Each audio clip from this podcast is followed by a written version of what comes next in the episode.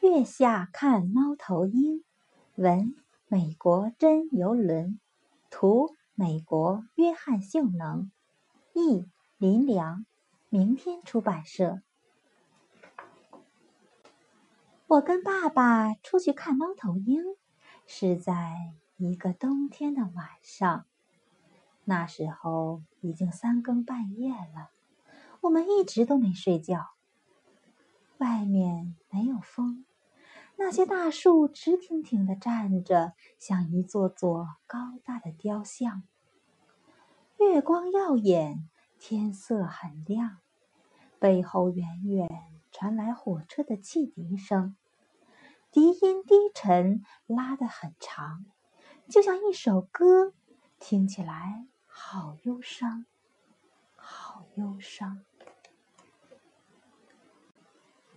爸爸早把我的毛线帽拉低，盖住我的耳朵，但是隔着帽子，我还是听得到声音。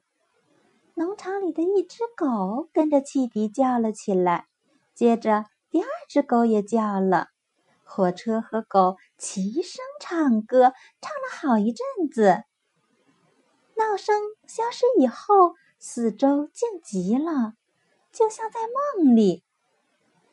爸爸还有我一直向着树林走去。我们沙沙沙沙的踩着松脆的雪，留下小小的灰色脚印。爸爸在地上拖着长长的影子，我的影子却又短又圆。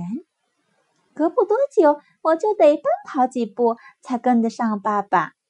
我那又短又圆的影子也跟着我跌跌撞撞。但是我没喊累。出去看猫头鹰就得保持安静，爸爸一直就是这么说的。我盼望着跟着爸爸一起去看猫头鹰，已经盼望好久好久了。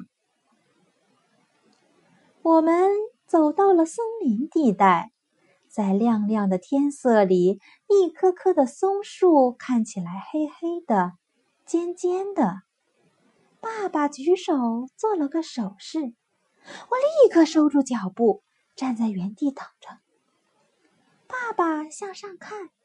好像要找天上的星星，又好像在查看空中的一张地图。月光使他的脸看起来像是戴上了银色的假面具。他开始呼叫起来：“呼呼呼！”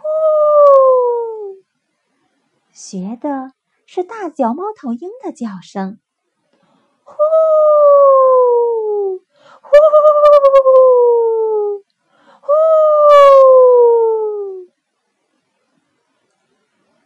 叫了一阵，又叫了一阵，每叫过一次，它就会停一下。我们两个也都竖起耳朵，静静的听了一会儿，但是什么也没听到。爸爸耸耸肩，我也耸耸肩。我并不难过。我的几个哥哥都说过，猫头鹰是有时候出现，有时候不出现的。我们再往前走，我感觉得出天气的寒冷，就像有人用冰冷的手掌按在我的背上。我的鼻子、我的面颊里热外冷，冻得发疼。但是我一句抱怨的话也没说。出去看猫头鹰，一定要安静，一定要坚强。我们走进了树林。那些树影比我见过的任何东西都要阴暗，遮掩了地上的白雪。蒙在嘴上的围巾温温湿湿的，毛茸茸的护着我的嘴。深更半夜，会不会有什么东西躲在黑黑的大树后面呢？我问都没问。出去看猫头鹰，一定要勇敢。我们来到了黑森林中的一片空地，月亮高高的挂在天空，月光就像对准着空地的中央照下来，月光下的雪看起来比瓷碗里的牛奶还要白。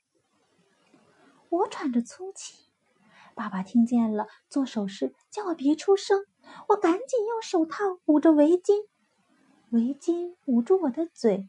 我用心听，爸爸又呼叫起来：“呼，呼呼呼，呼，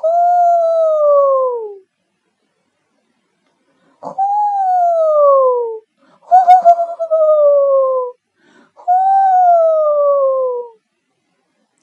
我全神贯注的听着。看着，在这冷空气中，听得耳朵发疼，看得双眼蒙上了一层雾。爸爸扬起了脸，打算再呼叫一次，但是他还没开口，就有回应的声音穿过树丛传了过来：“呼，呼，呼！”爸爸脸上有了笑意，他回应了一声。呼呼呼呼呼呼！然后他跟猫头鹰就像在那儿谈天，谈起了晚餐、树林、月亮和寒冷的天气。我松开了捂住围巾和嘴的手套，开心的想笑出来。从草地边缘、树丛上面传来的猫头鹰叫声越来越近了，草地上却没有一点动静。忽然间，一个猫头鹰的影子从地上的大树影里分离开，向着我们头顶飞过来。我们看着，嘴里发热却不出声，许多想说的话一句也没说。飞过来的黑影又发出来了叫声。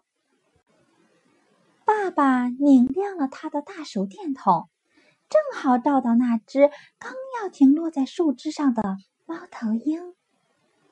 我们跟那只猫头鹰，你看我，我看你，看了一分钟、三分钟，或者足足看了一百分钟也说不定。后来。那只猫头鹰就扇动它的大翅膀，从树枝上飞开了，像一道无声无息的黑影。它飞回树林里去了。该回家了，爸爸对我说：“我知道我可以说话了，也可以放声的笑。但是在回家的路上，我一声不响，像一道影子。”出去看猫头鹰，不需要说话，不需要温暖舒适，也不需要别的什么，只要心中有一个希望。爸爸是这么说的。那个希望会用没有声音的翅膀，在明亮的看猫头鹰的好月光下向前飞行。